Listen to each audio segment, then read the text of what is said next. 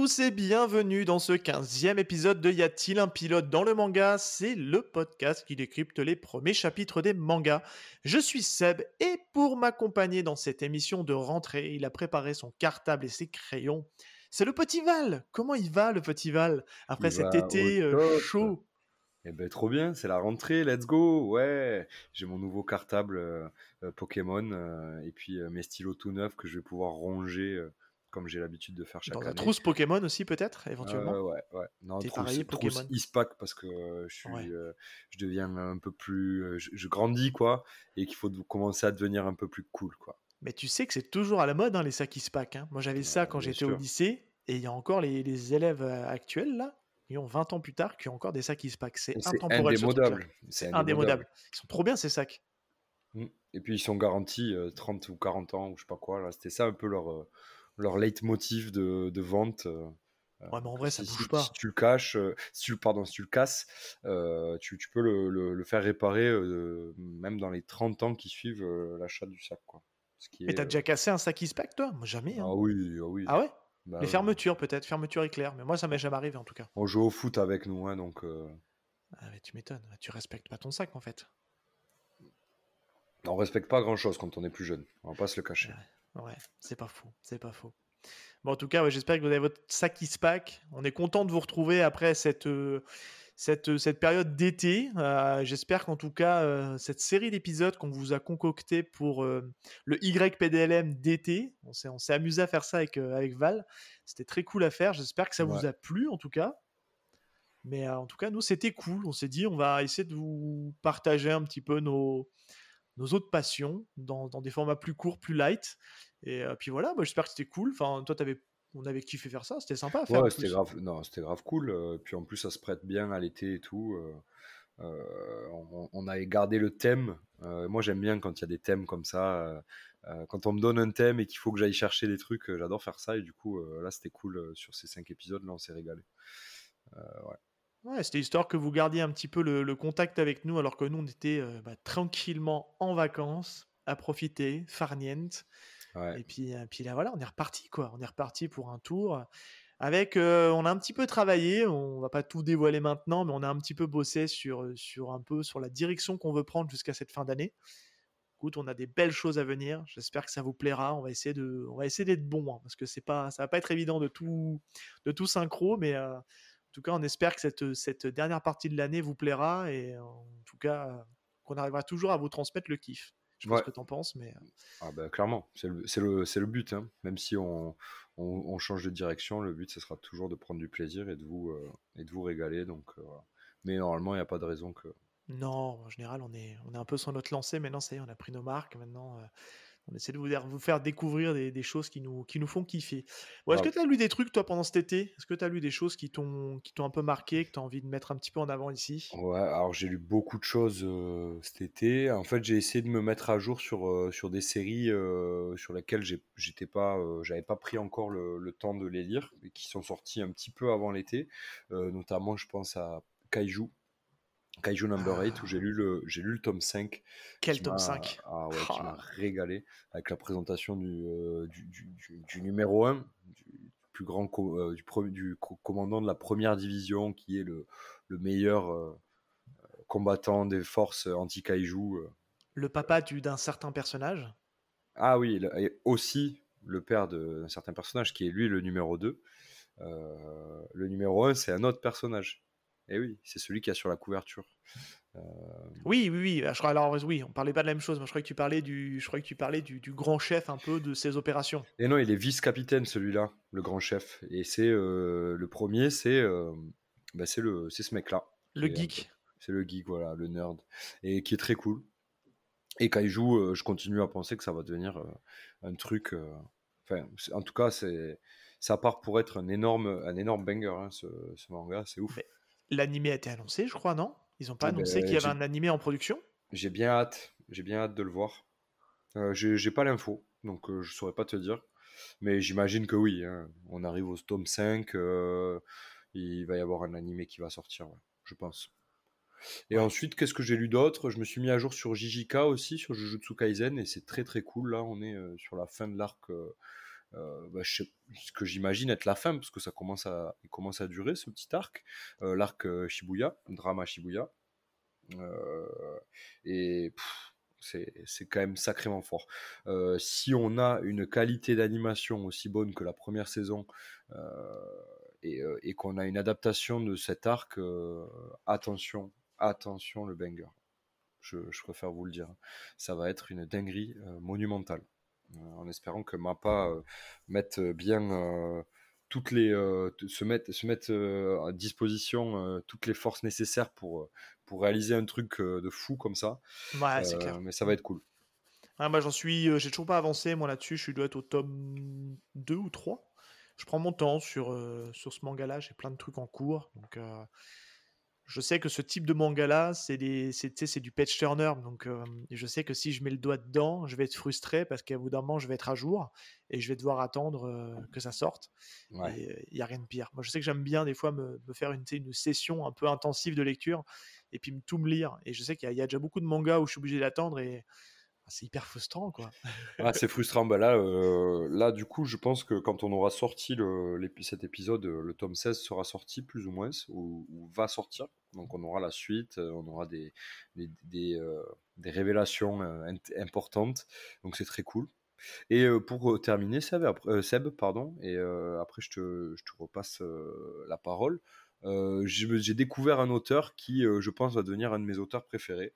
Oh, c'est c'est l'auteur de Vinland Saga et aussi de Planète, Makoto Yukimura.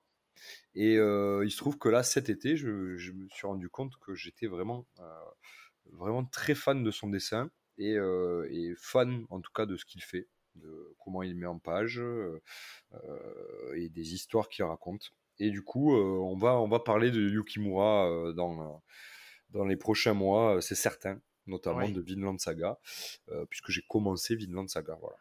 Ouais, et puis il y, a une, y a une belle promo là, de, Kurokawa pendant, pendant l'été, là où il faisait le, premier tome en, prix découverte à 3 euros. Ouais. Donc c'était l'occasion de, de découvrir. Euh, trop, de trop bonne qualité euh, pour 3 euros. C'est. Ouais, bah là ils l'ont bradé, ils l'ont mis à prix coûtant. Hein. C'est ah juste pour. C'est magnifique pour essayer de, relancer un peu l'intérêt de la série, puisque il y a la deuxième partie de l'animé qui sort, si je dis pas de bêtises, je crois. Euh, en 2023, ouais. Début 2023. Et euh, on a euh, du coup sur Netflix, qui est arrivé courant juillet, la première saison, la seule saison à l'heure actuelle existante de, de Vinland Saga, sur Netflix.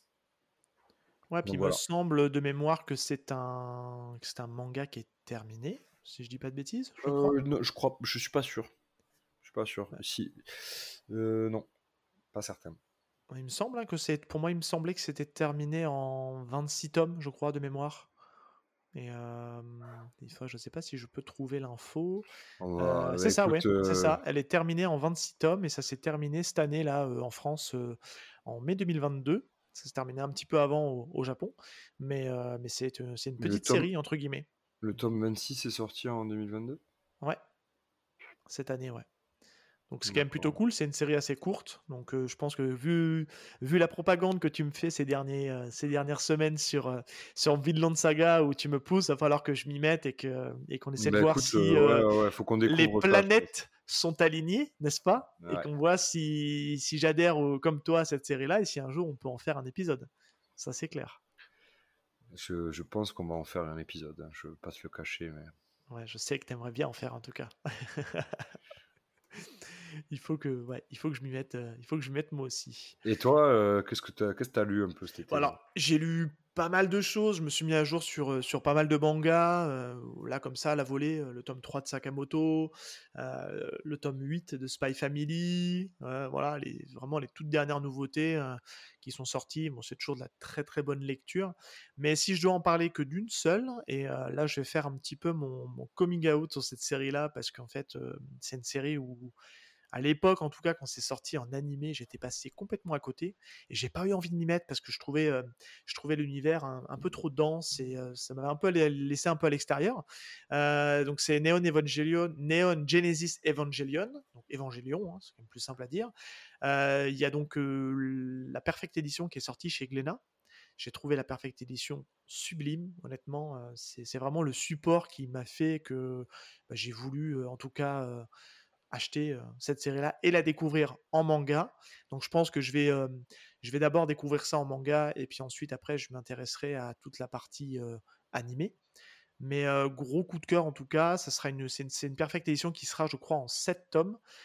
j'ai, les infos sous les yeux donc de, de comment dire de, de Glénat, parce que c'est édité chez, chez Glénat. je trouve que ce qu'ils ont fait, le, taf de Glénat sur cette édition est juste, juste sublime. Enfin, franchement, c'est vraiment super. Alors, pour ceux qui auraient vécu dans une grotte et qui ne sauraient pas de quoi parle Évangélion, je voulais rapidement le, le pitch. C'est en 2015, alors que les humains ont survécu au cataclysme, ce qu'ils appellent le second impact. Ça doit parler forcément à tout le monde, le second impact. Euh, ils se sont réfugiés dans une sorte en fait de, forteresse et il y a des, extraterrestres qu'on appelle en fait euh, des anges euh, qui viennent en fait semer le chaos et la destruction sur sur la ville de Tokyo. Et en fait, bah, pour le pour les combattre, en fait, bah, il y a une organisation qui s'appelle les NERV, NERV, N-E-R-V. qui ont fait des sortes de, de, gros robots géants qu'on appelle les évangélions, euh, et qui et en fait, bah, c'est les seules entre guillemets machines qui sont capables de, de, combattre ces anges. Et, et on suit en fait bah, cette histoire justement dans ce manga-là. On suit en fait un personnage dont le nom m'échappe actuellement, mais qui, qui, va devenir le pilote de ces géants qui va devoir combattre ces, ces, grosses machines. C'est une œuvre culte. Il va hein. piloter un, un ange. Ouais. Ouais, il va, il va piloter un ange, tout à fait. Ouais, donc c'est, c'est vraiment, c'est vraiment une œuvre, une œuvre culte hein, de, donc de, de, Sadamoto et qui, qui a inspiré plein de choses, notamment si on doit parler d'un film en question. Bah, Pacific Rim. Eh ben ouais, je pense que Guillermo del Toro, il s'est un peu inspiré d'Evangelion. Et ouais, donc ouais, mais franchement, ce truc-là, moi j'étais, j'étais complètement passé à côté, vraiment à l'époque, je sais pas, ça m'a pas attiré. Il y a plein de séries comme ça, de séries d'animation assez cultes. Je pense notamment aussi à Cowboy Bebop que j'avais pas regardé à l'époque non plus il y en aurait plein d'autres, hein. là ça me, ça me revient pas à bah, l'instant T. Evangelion, c'est c'est apparemment, au Japon en tout cas, c'est le, truc le plus culte qui existe, je crois. Ouais, pas qu'au Japon, parce qu'en France, il y a une énorme fanbase autour d'Evangelion. Enfin, c'est un peu, la, un peu le, la série d'animation ou les films d'animation qu'il faut avoir vu dans sa vie, quoi. Et moi, je sais que je les avais pas vus à l'époque. Ça, je sais pas, ça n'avait pas marché sur moi. Donc, je me suis dit, ça marchera peut-être mieux avec le manga. Et ouais, c'est un gros coup de cœur, en tout cas, pour ce tome 1 qui est qui est vraiment très très cool. Et si vous ne l'avez jamais fait, ben franchement, la Perfect Edition, elle est sublime. Donc foncez. C'est une, vraie découverte pour moi en tout cas, à bientôt 30, à 37 ans. Est-ce que moi je l'ai feuilleté un peu la première, le premier tome là de cette Perfect, qui est très cool. Hein, je suis d'accord avec toi. Est-ce qu'il faut, vaut mieux pas attendre le tome 2 pour quand, tu, quand on connaît pas Evangelion parce que moi, j'ai trouvé, j'ai trouvé que c'était un peu, euh, un peu long à, à démarrer.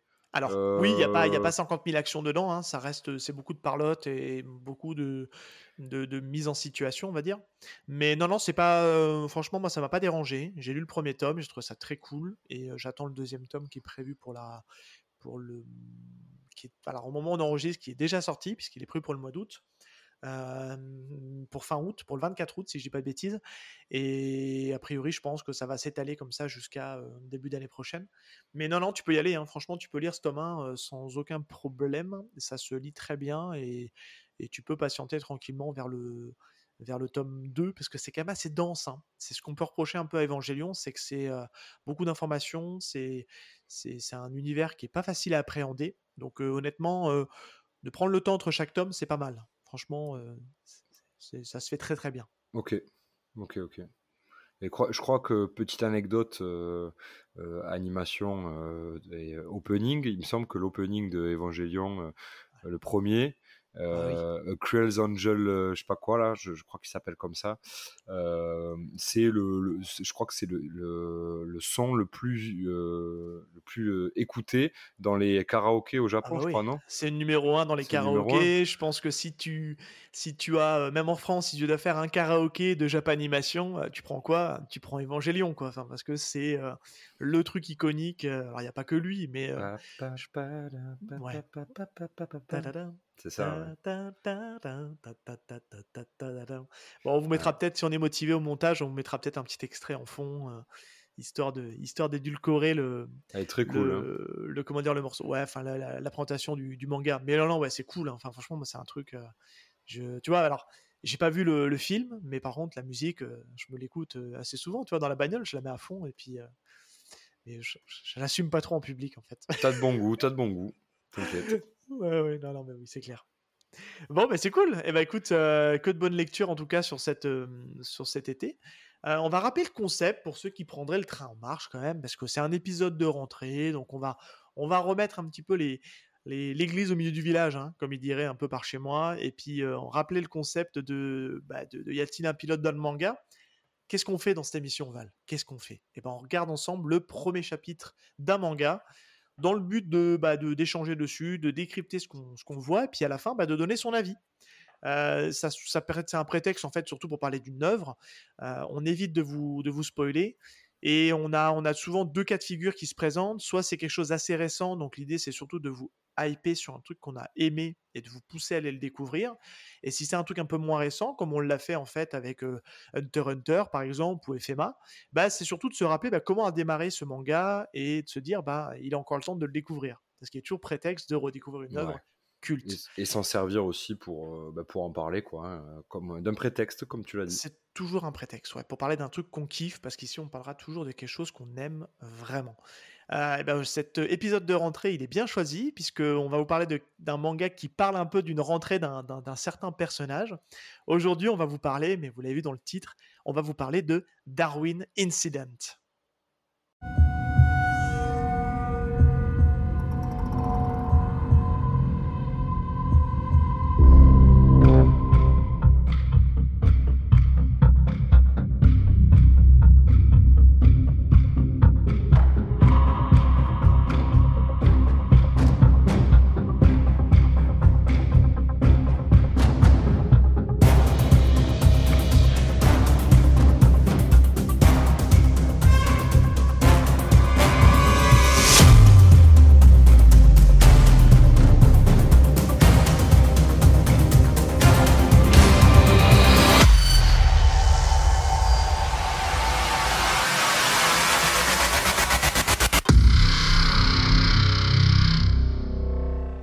Allez, vas-y mon petit Val, je te laisse me Allez. présenter ce que c'est Darwin Incident. Darwin's, avec euh, le petit, euh, petit Darwin's, apostrophe ouais. Incident, donc l'incident de Darwin euh, en traduction.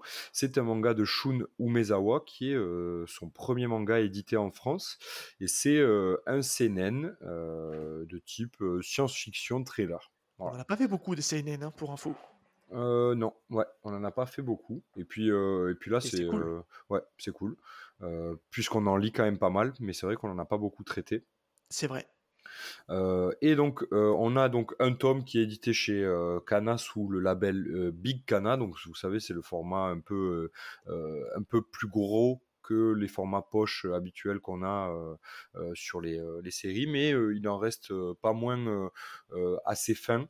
Euh, ça reste euh, en termes d'épaisseur, on est sur la même épaisseur qu'un tome, euh, un tome classique d'une édition classique, hein, si je dis pas de bêtises. Ouais, bah en fait, si vous voulez faire une comparaison sur le format, c'est les mêmes formats que les premières éditions de Monster, parce qu'on aime bien, on aime bien citer Urasawa dans ce podcast, ou de Pluto. C'est voilà, si vous avez les, deux de ces, deux formats en tête un peu, euh, c'est exactement en fait le même, bah, la même, type de taille, et le voilà, même format en termes de, en termes de, oui, en termes de dimension. Ouais.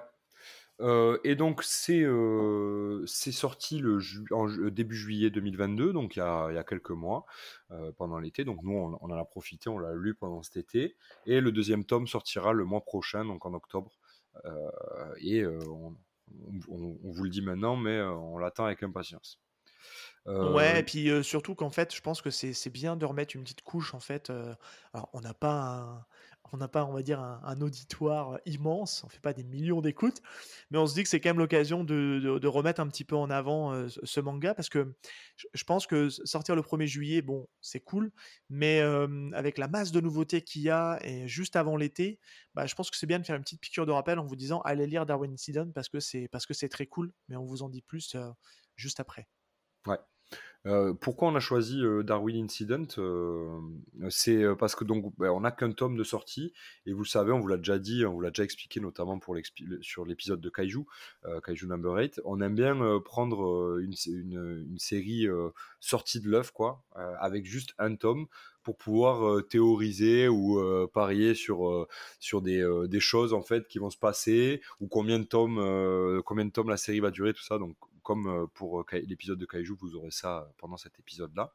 Ouais, c'est un exercice qu'on aime bien faire. Hein. C'est cool à faire, d'essayer d'imaginer comment ça peut tourner. Et puis au moins, comme ça, après, quand on, va se réécouter, on, verra si, ouais, on verra si on dit si on dit de la merde ou si on est des oracles de, de la voilà du manga quoi. L'oracle cosmique, tu veux dire, c'est ça? Ouais. Euh, je reprends donc du coup la présentation. Euh, au Japon, euh, c'est édité chez, Monthly Afternoon Magazine de la Kodansha. donc c'est spécialisé dans le, dans le seinen. Et on a quatre tomes sortis depuis novembre 2020 au Japon, pour l'instant. Voilà. Donc c'est quelque chose d'assez récent. Ouais, bah ça veut dire qu'en fait, je pense que Kana a, a sauté dessus littéralement pour essayer de l'avoir le, le plus tôt possible. Ouais. puisqu'on va, on va le dire juste après, c'est, un, un, manga qui a reçu un prix. mais ça veut dire aussi, nous, pour nous, en tant que lecteurs français, bah, qu'il va falloir patienter entre chaque tome. Donc, il n'y a que 4 tomes de sortie, et depuis 2020, donc ça fait déjà 2 ans, donc il y a 2 tomes par an, en gros. Hein. Donc, il bah, va falloir un petit peu, un petit peu patienter. Et, et, puis voilà, mais bon, moi, Kana, au moins, ils se sont éventuellement assurés peut-être un, un, futur banger ou un incontournable du manga. Ah, certainement.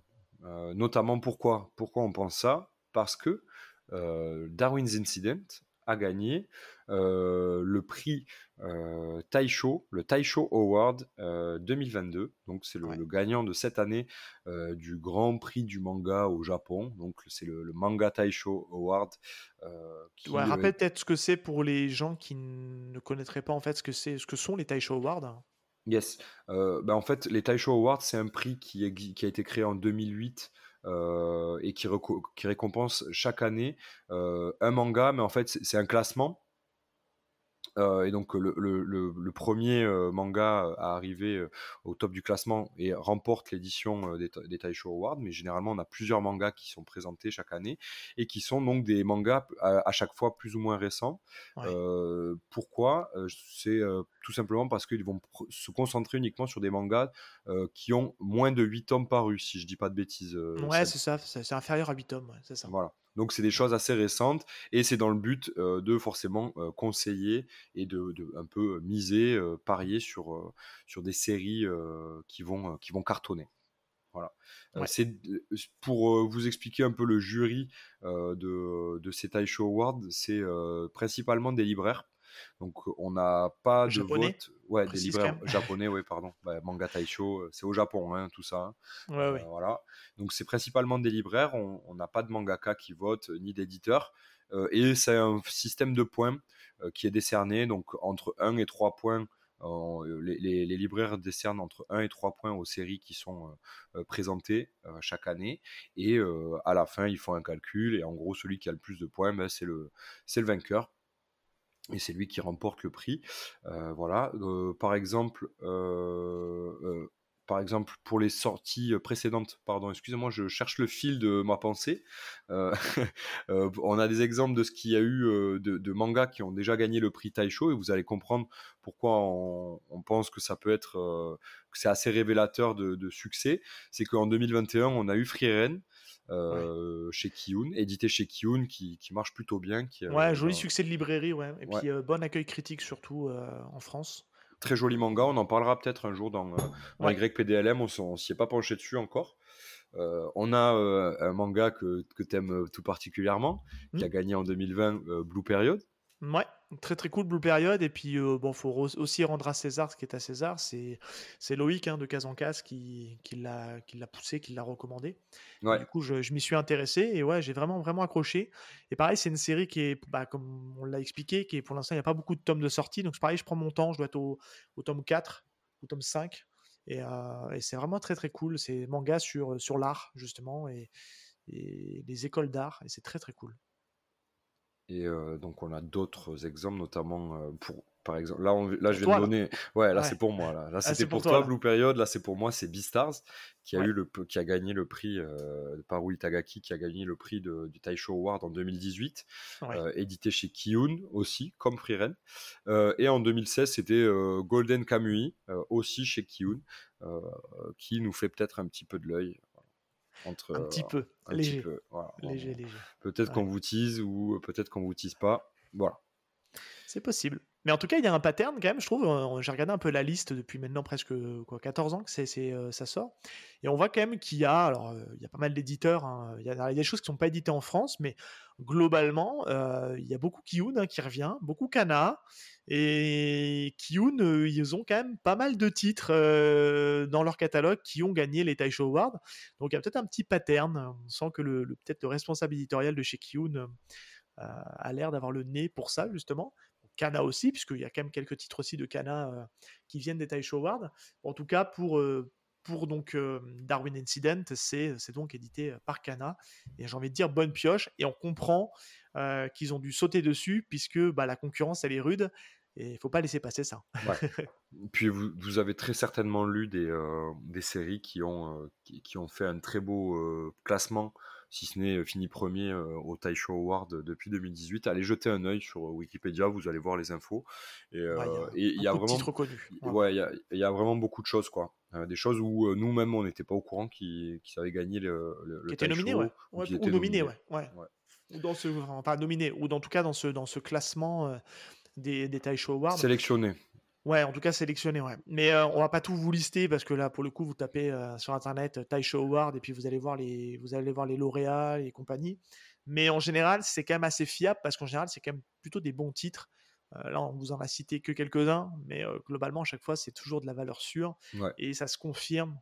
On va pas vous faire de faux suspense, ça se confirme avec Darwin Incident qui a un bon potentiel, on va dire, pour Ouais. mesurer un peu les propos avant d'attaquer le, le cœur du sujet, on va dire. Complètement. Et ben, du coup, euh, pour revenir à Darwin Incident, c'est le moment de pitcher euh, l'œuvre. Euh, Oui. et donc, je vais tout simplement vous lire le pitch de l'éditeur. Et là, Darwin si auditeur Incident. fidèle, vous nous suivez, excuse-moi de te couper, vous savez que Val se met une pression monstrueuse pour lire un pitch. Alors, on vous le dit, c'est le pitch de Kana, hein, c'est le pitch officiel qui était, euh, qui était on va dire, euh, qui était plutôt bien, euh, plutôt bien foutu. Donc, j'ai repris ce truc-là. Et puis, normalement, Val est censé prendre sa voix la plus suave, la plus Ouais. radiophonique. Bon, là, il se trouve que j'ai déjà la voix euh, bien cassée. euh, puisque pas besoin de la- forcer, du coup. Ouais, ouais, ouais, la, la clim, la clim cet été a fait son, a fait son boulot, vous l'entendez. hein, j'ai- une voix bien explosée, donc ça, ça va bien marcher normalement. Et là, je me mets plus de pression, je sais décider, c'est à partir de maintenant. Ouais. Quand je pitch, il n'y a plus de pression, je vais dire ça comme il faut, même si j'ai toujours l'impression d'être euh, à la lecture euh, en CP euh, devant toute ma classe. Donc je vous pitch euh, ça maintenant. Euh, c'est en fait, euh, ça va être tout simplement le, le- ce qu'il y a sur la quatrième de Couvin euh, de, Ouais. du- de ce premier tome. Euh, donc, des activistes armés militant sous le nom d'Alliance de libération des animaux, ALA, ont pris d'assaut un institut de recherche biologique dans lequel est détenue une femelle chimpanzé sur le point de mettre bas. Curieusement, cette dernière a donné naissance à un Humanzi, ou Humanzé, un hybride mi-humain, mi-chimpanzé, qui est baptisé Charlie. 15 ans au passé, Charlie est élevé par des parents humains et doit à présent entrer au lycée. Il fait la connaissance d'une jeune fille, Lucie. Mais les activistes de l'ALA, devenus plus extrémistes que jamais, projettent d'amener Charlie à rallier leur groupe terroriste. Top. Franchement, Voilà. bravo. Tu nous as fait un, Ouais, c'est pas mal. nous as là. fait un pitch qui est, euh, ouais, Ouais, je suis assez content de moi. qui donne envie. Moi, je dois t'avouer un petit truc quand même, c'est que hum, ce pitch-là, quand je l'avais lu, euh, j'avais peur d'être un peu euh, dérangé avec ce côté un peu hybride, un peu humain hybride qui, qui se qui se moue dans la dans la société euh, humaine. Et en fait, euh, bon, c'est juste un, un a priori. Une fois que tu rentres dans le manga, c'est vite évacué et puis tu te rends compte que c'est que c'est très bien écrit, en tout cas. Mais on va on va on va rentrer dans le cœur du sujet parce que si tu le veux bien, mon petit Val, on va passer Au au pas à fameux pas? maintenant, au grand fameux, c'est ça, pas à pas. Allez, c'est parti.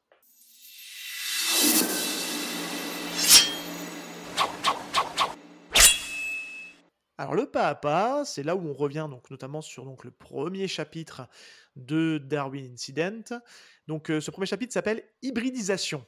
Ouf, je l'ai dit, c'est bon. Hybridization. Hybridisation. Parce que, que alors, je pense qu'il il faut Ouais. le prononcer à l'anglaise ou à l'américaine, parce que ça se passe aux États-Unis. Ça se passe coup, aux euh, États-Unis, ouais, tout à fait. Euh, il fait une soixantaine de pages. environ, c'est à peu près à la louche, donc c'est un, c'est un bon premier chapitre quand même, il y a, il y a de, quoi, il y a de quoi faire, il y a de quoi dire. Euh, on revient, comme on a pour habitude maintenant, sur euh, la couverture et l'édition. Euh, couverture, donc on peut la décrire, en fait on voit Charlie avec un smartphone, ça a l'air de se passer à New York, puisqu'on reconnaît en fait en fond la, le, World, le One World Trade, World Trade Center, je crois que c'est ça, One Trade Center, je sais plus comment il s'appelle.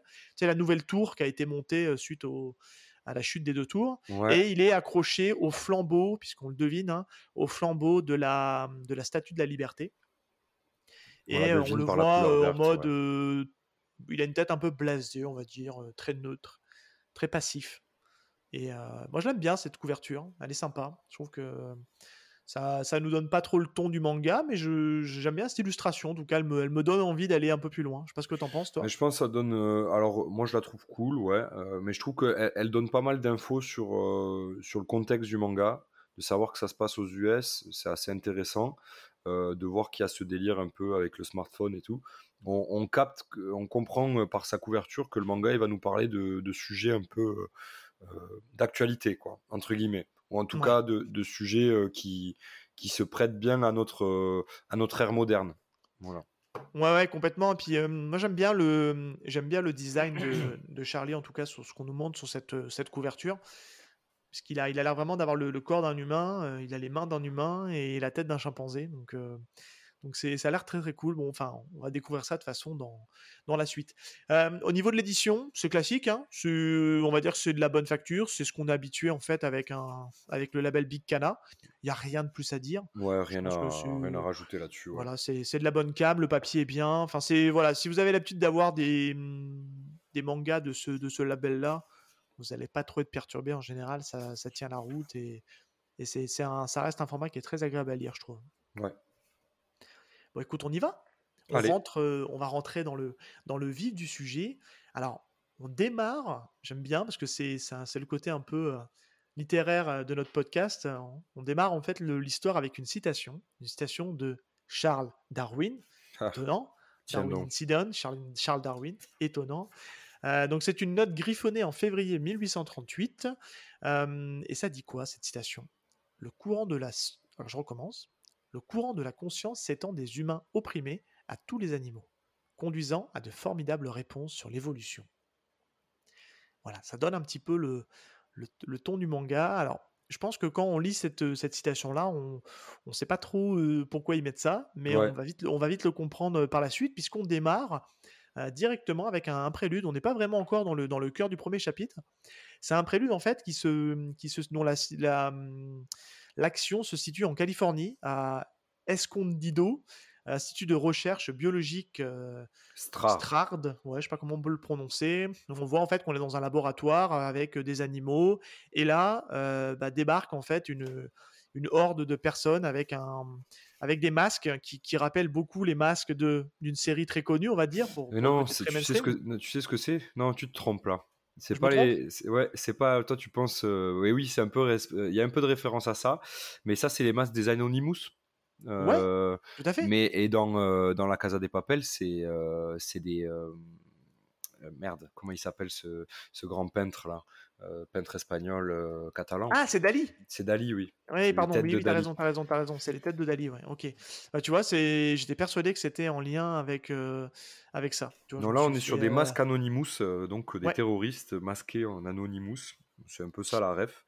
Qui rappelle d'ailleurs, alors on peut faut aussi rendre à César ce qui est à César. C'est, aussi tiré du du comics en fait de d'Alan Moore. Oui, V pour Vendetta. v pour Vendetta, c'est de là en fait que viennent avant tout ces, ces, comment dire, ces, ces masques-là. c'est les masques de Guy Fawkes. C'est ça. Puisqu'en fait, dans V pour Vendetta, en fait, on suit en fait la, la rébellion de la société. Et, donc ce personnage de, de, V qui de v porte ce masque-là. Le masque de Guy Fawkes, grand révolutionnaire britannique, je crois.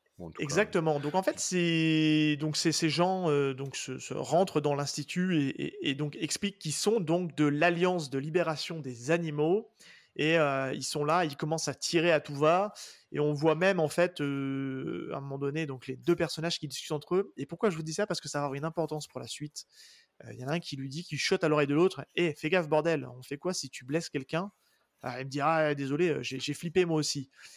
Et ça, c'est hyper important parce qu'on voit qu'ils ont l'air hyper agressifs, mais on, sent qu'ils sont pacifistes. Et c'est hyper important pour la suite. Et ben, dans, leur, dans leur action, ils tombent sur une, sur une femelle chimpanzé qui, a perdu beaucoup de sang, qui est sur le point de, mettre bas. Et bah, ils, embarquent, ils sont là pour libérer les animaux, hein, forcément, puisque, puisque ces scientifiques font des expériences sur les animaux. Et ils décident d'embarquer la, femelle qui, peut y passer hein, s'ils ne la sauvent pas et il la dépose dans un, dans un institut de recherche donc à Saint-Louis, dans le Missouri. Et l'action fait un, fait un flip deux mois plus tard, et c'est là qu'on fait la connaissance bébé d'un d'un hybride mi-humain, mi-chimpanzé, qui va être baptisé du coup un humanzé. Qu'est-ce que tu as pensé, toi, de cette, de cette on va dire, mise en entrée en matière, on va dire, de ce premier chapitre? Moi, j'ai bien kiffé, hein, quand même, cette petite entrée en matière. J'ai trouvé ça très sympa aussi. Euh, je, garderai pour les références euh, ou les inspirations, mais je suis pas sûr que ce soit le cas. en tout cas, ça m'a fait penser un petit peu à, au film de merde, euh, La planète des singes, où tu sais, il y a un, délire comme ça aussi avec les, euh, les, les, instituts de recherche un peu, un peu pas secrets, mais euh, en Californie, où, où il se passe plein de choses, etc. Là, tu parles des préquels, du coup, où il y a... Oui, c'est ça, je parle des, des, des plus récents. Hein. Des plus récents, oui, tout à fait. pas des premiers. Et ça m'a fait un peu penser à ça, et j'ai trouvé ça très sympa, parce que j'aime bien.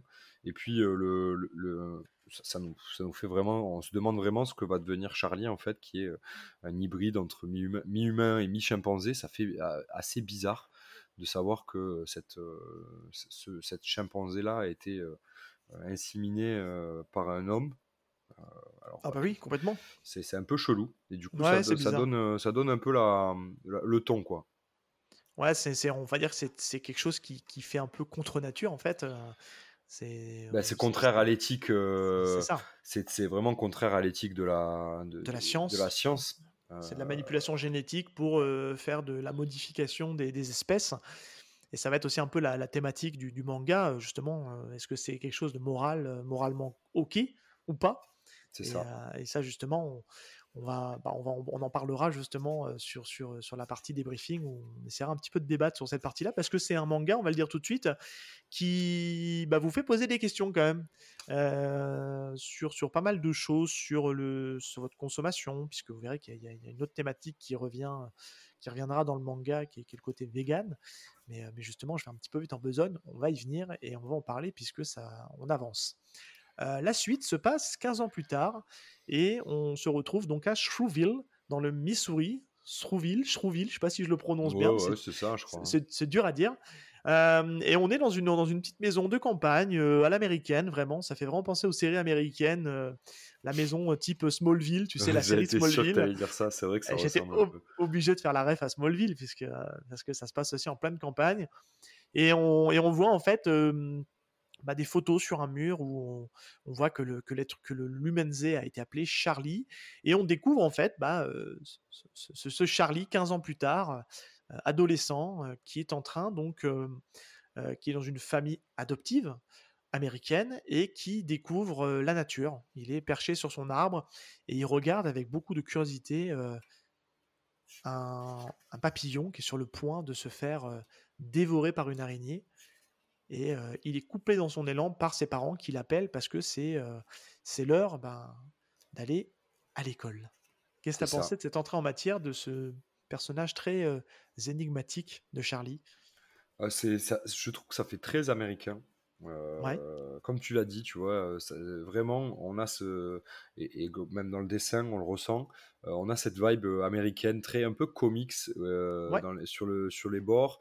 Et, et, aussi dans le traitement, dans le scénario, cette petite introduction où on passe, ça fait très cinéma américain, ça fait très Hollywood, quoi. Où on rentre dans la pièce, on voit les, les, les, les unes de journaux qui concernent Charlie. Ah, c'est très américain d'étendre en fait tous les succès, toutes les photos des enfants. C'est souvent on le voit dans les escaliers, tu sais. C'est souvent dans les, dans les fameux escaliers puisque les maisons américaines sont souvent à étage et ils, ils, enfin, ils étalent en fait les photos, tous les succès des enfants. sont très fiers de mettre en avant la réussite de leurs enfants. Quoi. Et on rencontre Charlie qui est pas hyper causant, hein, on va pas se le cacher. Non. il, il, cause pas, beaucoup. Très expressif non plus aussi. Et pas, et pas très expressif, ouais.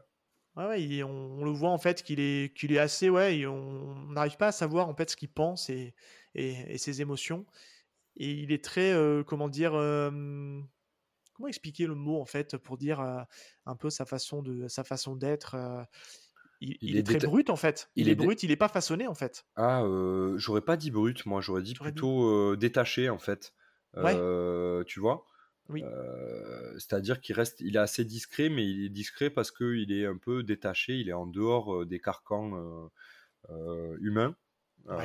Et, on va le voir, on va le comprendre après un peu plus tard pourquoi. Enfin, on a l'impression qu'il est en qu'il est en questionnement permanent sur sur lui, sur ce qui l'entoure, sur bah voilà, sur le, la façon, le comportement humain, le comportement animal, puisqu'il est comme il est hybride, il est un peu entre les deux, donc on, sent qu'il parle pas beaucoup, mais il doit réfléchir beaucoup, en tout cas. Ouais, ça par contre, on comprend que oui, il, réfléchit quand même. Ouais, alors donc du coup, ben, vous allez voir qu'on a rattaché chez, YPDLM, on est très, on va dire, on, a, on essaie d'être toujours dans la thématique. On est bah, sur la rentrée scolaire. Et qu'est-ce qui se passe pour Charlie?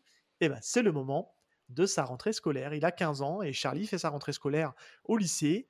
Ça stresse beaucoup sa mère, son père un peu moins, parce que lui, il a l'air d'être un peu plus à la cool. Et ben, sa mère, elle se pose, bah, se pose beaucoup de questions, puisque c'est un humanisé qui va rentrer à l'école avec, avec d'autres élèves. Et puis on le voit faire ses, premiers pas dans, dans, ce lycée, encore qui fait très typique américain. et qui y rentre, il est très observé, il intrigue beaucoup les gens, mais c'est un petit peu une star, hein, Charlie, puisqu'il il est connu. Hein il est connu puisque euh, euh, il y a un moment donné, on voit un, des élèves qui rentre dans une classe et qui dit "Eh, vous avez vu ça, les gars? Charlie Lumanzé a démarqué dans notre bahut." Donc, il est connu. Il est connu et c'est c'est un petit peu la la star la star du lycée, quoi. Mais de toute façon, euh, les, les unes de journaux dans la maison nous donnaient déjà l'indice que, que, en fait, sa vie a été médiatisée. Et l'arrivée au lycée où il y a plein d'inconnus, euh, mais qui connaissent tous Charlie, mais que lui ne connaît personne, ben on comprend qu'en fait, euh, c'est sa vie a été euh, médiatisée depuis sa naissance et qu'il est, il est connu par le, pays entier, voire peut-être même la planète entière, du fait que ça soit le premier Human Z qui existe en fait, une première, la première espèce de mi-homme hybride, hybride, voilà, sur, sur la Terre quoi. Donc forcément, ça fait ça fait jaser ben oui, ça, bah, comme tu dis, hein, ça, alimente, ça alimente beaucoup les discussions. en fait, l'auteur met, met, en scène pas mal de, de discussions en fait, entre, les, entre pas mal de personnages secondaires hein, qui se posent des questions. on, a truc, on a pas mal de choses dans l'air du temps où on voit des nénettes qui disent qu'il va faire malheur sur Instagram. C'est voilà, c'est très, c'est très daté, et, daté en fait dans le temps, hein, puisqu'en fait on sait que ça se passe à notre époque où les réseaux sociaux ont une place très importante. On le verra plus tard en fait sur la fin du premier chapitre. Il y a pas mal de choses qui passent par les réseaux sociaux. mais, euh, mais on se rend compte en fait que le personnage est euh, assez peu présent. Comme ça reste un, personnage principal, mais euh, on verra quand même c'est un manga qui, qui, brille aussi beaucoup par ses persos secondaires.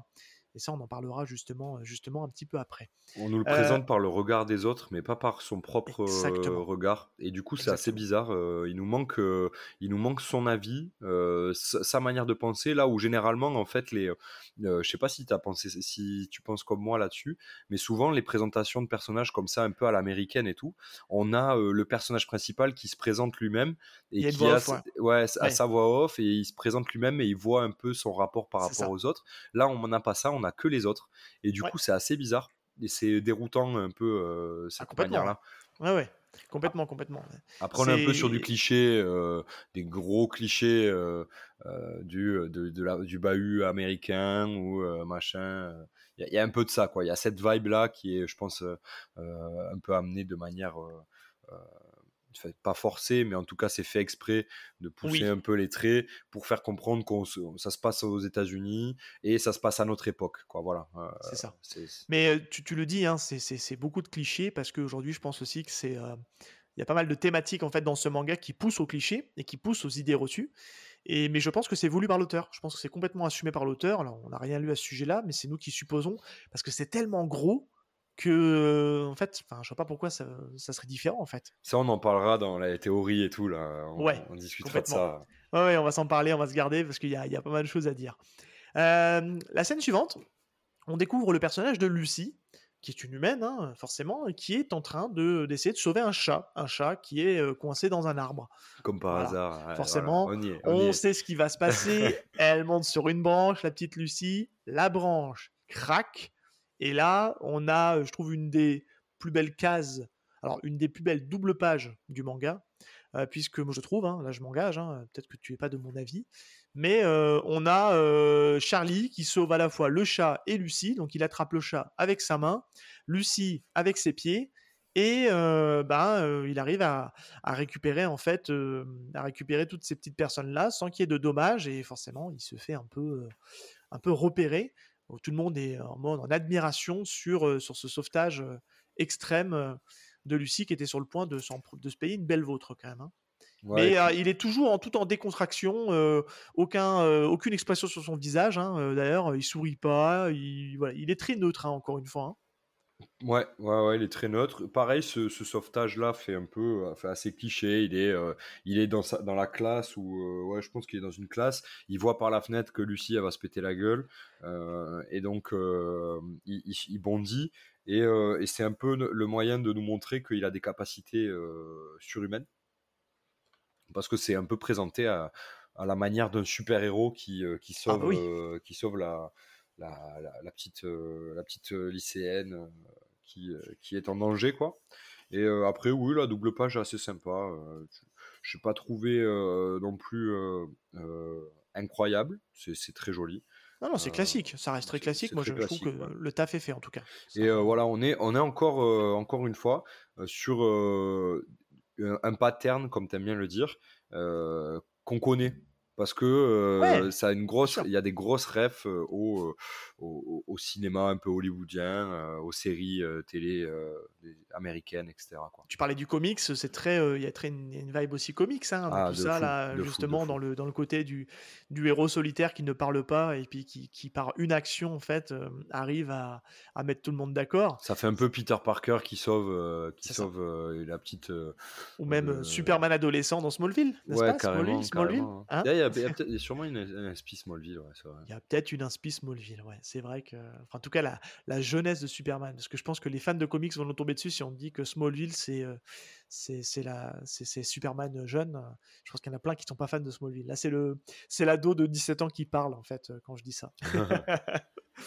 Euh, ce qui est très bien d'ailleurs aussi dans, ce, dans, dans cette scène-là, c'est que ça se termine en fait sur un échange en fait sur euh, deux personnages qu'on verra un petit peu plus tard, euh, qui discutent en fait sur, sur, bah, sur ce qu'ils viennent de voir. Et il y en a un qui dit justement pas de doute, il est bien à moitié macaque, pas vrai. Donc on est encore un peu dans le cliché du, de, ces échanges entre Américains. Et puis l'autre, son comparse, lui dit même un chimpanzé ne peut pas se mouvoir comme ça. Et ça se termine cette scène sur où on voit donc Charlie de dos qui est en train donc de marcher, de retourner dans sa classe. Aucun animal au monde n'est capable de faire une chose pareille. Ouais, donc ils sont sur le cul en fait. Ils sont sur le cul de se dire attends mais c'est trop bizarre et bah, on est on est en train de petit à petit mettre en place en fait cette cette différence et ce, que peut provoquer en fait au regard des autres en fait de ce de ce qu'est Charlie en fait. Et ça va être tout le propos du du manga. Scène suivante, on est à la cafétéria. On suppose qu'on est sur la pause du déjeuner. Et, et ben donc on a, on, a Lucie qui, décide d'aller bah, voir Charlie, qui est tout seul à sa table. Encore une fois, tu sais, un cliché des, Américains où ben, euh, une personne différente est toute seule à sa table. C'est souvent comme ça. Hein. Il y, a déjà des clans en fait. Euh, le système américain fonctionne beaucoup comme ça. Enfin, en tout cas, c'est illustré beaucoup comme ça dans les séries télé où on voit bah, les, sportifs avec les sportifs, les nerds avec les nerds, euh, les pop-up girls avec les pop-up girls, et puis les gens un peu différents qu'on n'arrive pas à mettre dans des cases, bah, sont souvent tout seuls. Et là, Charlie est, est tout seul à sa table, mais ça n'a pas l'air de le perturber tant que ça. Euh, puisqu'en fait, euh, quand on lui demande si elle peut, si s'il peut se mettre à côté d'elle, euh, bah lui il dit bon tu sais les places ne manquent pas, mets-toi où tu veux. Très, enfin très, très droit. Enfin, tu vois, il va être très direct en fait, Charlie dans, ses propos. Et puis on voit qu'elle essaie un peu de faire connaissance avec lui. Et on va se dire les choses, c'est quand même plutôt elle qui cause que lui. Hein. Ouais, bah oui, lui, il reste pas très causant. et ça sera d'ailleurs un peu comme ça sur, sur tout le tome, hein, on va pas se mentir, où Charlie va pas énormément parler. Par contre, quand il va parler, ah oui, voilà, c'est ça. C'est qu'il aura pas beaucoup de mots, mais les mots qu'il aura seront, seront forts. Impactant. Bah, complètement, parce que tu as un moment, en fait, dans ce, dans ce passage-là, moi, ce que j'ai relevé, c'est que Lucie regarde Charlie avec étonnement et questionnement, et elle lui dit Je me suis toujours demandé ce que ça faisait d'être un humain zé. Je parie que tu ne vois pas le monde de la même façon que nous. Pas vrai? Et Charlie lui répond, et c'est ça que je trouve qui est très. Enfin, je trouve très cool, en fait, dans sa réponse. Il met un petit temps où on le voit qu'il réfléchit, et puis il lui répond Bah, moi aussi, bizarrement, je me demande ce que ça fait d'être un être humain. D'être un humain, pardon. Et c'est bien parce que c'est vraiment le caractère de Charlie qui est très direct en fait et qui passe pas par quatre chemins pour dire les choses. Non, clairement. Et puis euh, ça, ça nous donne l'explication de, son un peu de son attitude depuis le début du chapitre, d'un peu euh, de personne détachée euh, puisqu'en fait, bah, il se demande c'est quoi être un humain, donc ça veut dire qu'il ne se considère pas comme tel. Euh, eh oui. malgré, il est entre les euh, deux, donc c'est. C'est ça. Malgré mm. avoir le fait qu'il soit élevé par deux, deux, parents humains, etc. Il, reste détaché de ce monde-là et il se pose toujours la question de ce que ça fait d'être un humain, un vrai, quoi. Donc, ça nous donne un peu des explications comme ça. C'est ça. On continue dans la scène de la Casteria, puisque c'est une, scène que je trouve hum, hyper intéressante et euh, on apprend pas mal de choses. On a donc, euh, euh, bah, Lucie est toujours en train de discuter et elle est rejointe par nos, deux zigotos de tout à l'heure. Il, y a, aussi des, nanas qui, se, prêtent en fait à la discussion. Bon, elles sont un peu random, elles veulent juste prendre, une photo avec Charlie. Mais on a, on a ces deux gars là qu'on a laissés à la scène d'avant qui étaient en train de discuter sur le fait que même un humain normal ne, ne pourrait pas faire, même un un animal ne ferait pas ce genre de choses. Euh, on apprend en fait que donc euh, que Charlie est vegan. Il mange pas de viande. Il est, vegan puisqu'on l'apprendra un peu plus tard. Ses parents sont véganes. Et là, on a l'espèce de grosse brute avec sa barbichette, hein, pour vous la décrire, qui, se moque un peu de lui en disant ouais, ok, t'as été vegan, je me marre, mais sérieux quoi, c'est quoi cette blague? Et là, bon, ça va être, on va se dire les choses, ça va être le festival de clichés, euh, puisqu'en fait il essaie, de, il essaie un peu de comprendre de, pourquoi, euh, pourquoi il est vegan. Et lui, l'image que ce mec-là a des vegans, c'est que c'est les terroristes, c'est des extrémistes qui pètent les vitrines, euh, notamment des bouchers, des commerces qui vendent de la viande. Et euh, on apprend en off que ce mec-là est directement concerné puisque ses parents ont un resto et que a priori, il a certainement, ils ont certainement dû avoir affaire à, aux véganes. Ouais, clairement. Et alors, ça fait aussi assez, assez cliché. Euh, d'avoir un, personnage comme ça qui, euh, surtout par rapport au, à ces sujets-là, euh, on va comprendre. En fait, c'est cette scène-là qui nous fait comprendre que le sujet de, des véganes est, est, important pour l'instant, en tout cas, est central dans, dans l'œuvre, ou en tout cas qui va servir. je sais pas s'il sera central, à mon avis, non, je pense pas. mais en tout cas, il sert de prétexte pour nous présenter un peu les, le contexte un peu géopolitique qui, euh, qui, euh, qui a dans le, dans le, dans le, manga. Je sais pas ce que tu ce que en penses, euh, je, pense que tu es assez d'accord avec moi. en fait, en gros, les, les véganes vont, servir un peu de pas de bouc émissaire, mais de, de, de, prétexte, ouais, comme, comme quoi, voilà, oui, donc on a c'est, des gens extrémistes, c'est des terroristes, qui, euh, qui, qui, qui, en veulent euh, au, au, monde classique et aux traditions. Et voilà, et donc on a cette dualité qu'on connaît bien et qu'on connaît bien Qu'on pourrait copier-coller sur plein d'autres choses. Ouais, sur plein d'autres sujets. Ouais, on, se gardera ça pour, pour après si tu veux bien. puisque c'est vrai que c'est un, un point important, je trouve, du manga, justement, qui, qui, volontairement force les clichés. il a un peu une, attitude de, de redneck, le, le Ozzy, là un, peu... redneck, ouais peut-être. Je, moi j'ai surtout senti qu'il était assez provoquant en fait. Il essayait de provoquer un peu euh, Charlie pour voir s'il arrivait à un peu le pousser dans ses retranchements et à l'énerver. Euh, puisqu'en fait il, le provoque en je sais pas si tu, vois cette scène là où justement il, essaie un petit peu de le, de le, faire un peu réfléchir et il lui dit bah ok t'es vegan donc ok vegan en gros euh, ça fait pas de mal aux animaux mais tu fais quoi du coup si t'as un rat qui est, qui est contaminé? Euh, qui, peut, qui peut en fait euh, bah, transmettre un virus. Euh, tu le tues ou tu le tues pas. Et puis, et puis du coup, bah, Charlie lui répond de manière encore une fois très directe et très logique. Bah, je le tuerai parce que si bah, s'il est là pour, pour entre guillemets transmettre un virus et contaminer des gens, il faut le tuer. Et donc là, bah, forcément, ce personnage. On connaît pas son nom d'ailleurs à ce personnage avec sa barbichette. On va l'appeler Redneck. Il s'appelle Ozzy. Si, si. Ozzy? Ouais. Ok. Et lui, en fait, s'emballe à la réponse de Charlie en disant Eh, Vous avez vu, vous avez vu, hein euh, bah, il est vegan, mais il vaut pas mieux, hein, il est prêt à tuer quelqu'un. Et là, il y a, un, je trouve, un truc qui est très bien dans le montage en fait des cases. Ouais, ouais. C'est, c'est qu'on a la dernière case de la, de la page où on voit euh, Charlie de profil et qui fait un mais, trois petits points. Donc là, ça nous force à tourner la page pour savoir bah, qu'est-ce qu'il va répondre. Et là, j'adore sa réponse. Si jamais c'est toi qui es infecté par un virus, par le virus, donc là, il le cible lui directement, alors je te tuerai toi aussi. Là. Et là, ça jette un froid monumental parce que lui, là, il est, euh, il est, enfin, toi, il est, il l'a bouché quoi. Enfin, il l'a bouché. quoi. il a fait flipper tout le monde là. hein, euh, Ouais. euh, tout- on voit que tout le monde s'arrête. Même Lucie se retourne sur, le, sur, sur Charlie. Ils en ont peur en fait. Parce que c'est il est différent, forcément. Ouais, la différence hein, amène à la peur et amène au, au fait que tu rejettes l'individu parce qu'il est différent. quoi. C'est un, un- un phénomène d'actualité. On va en reparler. Mais, Et ouais. ouais. voilà, exactement. C'est que ça parle de virus, machin, patin couffin. Euh, c'est assez compliqué. On parle de vegan, euh, là, il nous parle de virus. Euh, on, on sent que, genre, l'auteur, euh, dans, dans ce premier chapitre, qui est sacrément épais, Il balance euh, tout. il ah ouais, il nous met, euh, il nous met beaucoup de choses. hein. On a euh, du terrorisme, on a du, des, des sujets d'actu- vegan, etc. Donc de, de société, et on a l'actualité avec le Covid, enfin le Covid, sous-entendu le vi- un virus. Ouais, euh, il nous on met va ne tout, pas quoi. penser au Covid. ouais. Tout Ouais, c'est ça, tout c'est ça. Bah, tu me fais ma transi, mon petit Val. Purée, on est, on est complémentaires. Tu me parles de terrorisme. On l'a même pas bah, justement, justement, cinq jours plus tard, on avance dans ce premier chapitre. La- L'action se, se transpose à New York, Big Apple, cette belle ville de New York, où on voit que euh, on est donc à l'Empire Grill, qui est un steakhouse.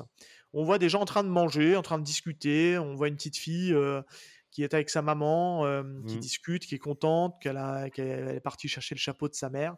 Et là, patatras, une scène extrêmement choquante, je trouve, où ben ça explose, ça Ouais. pète. Et ça explose devant le visage de la petite fille qui a retrouvé le chapeau. Bah ouais. donc C'est encore plus euh, marquant.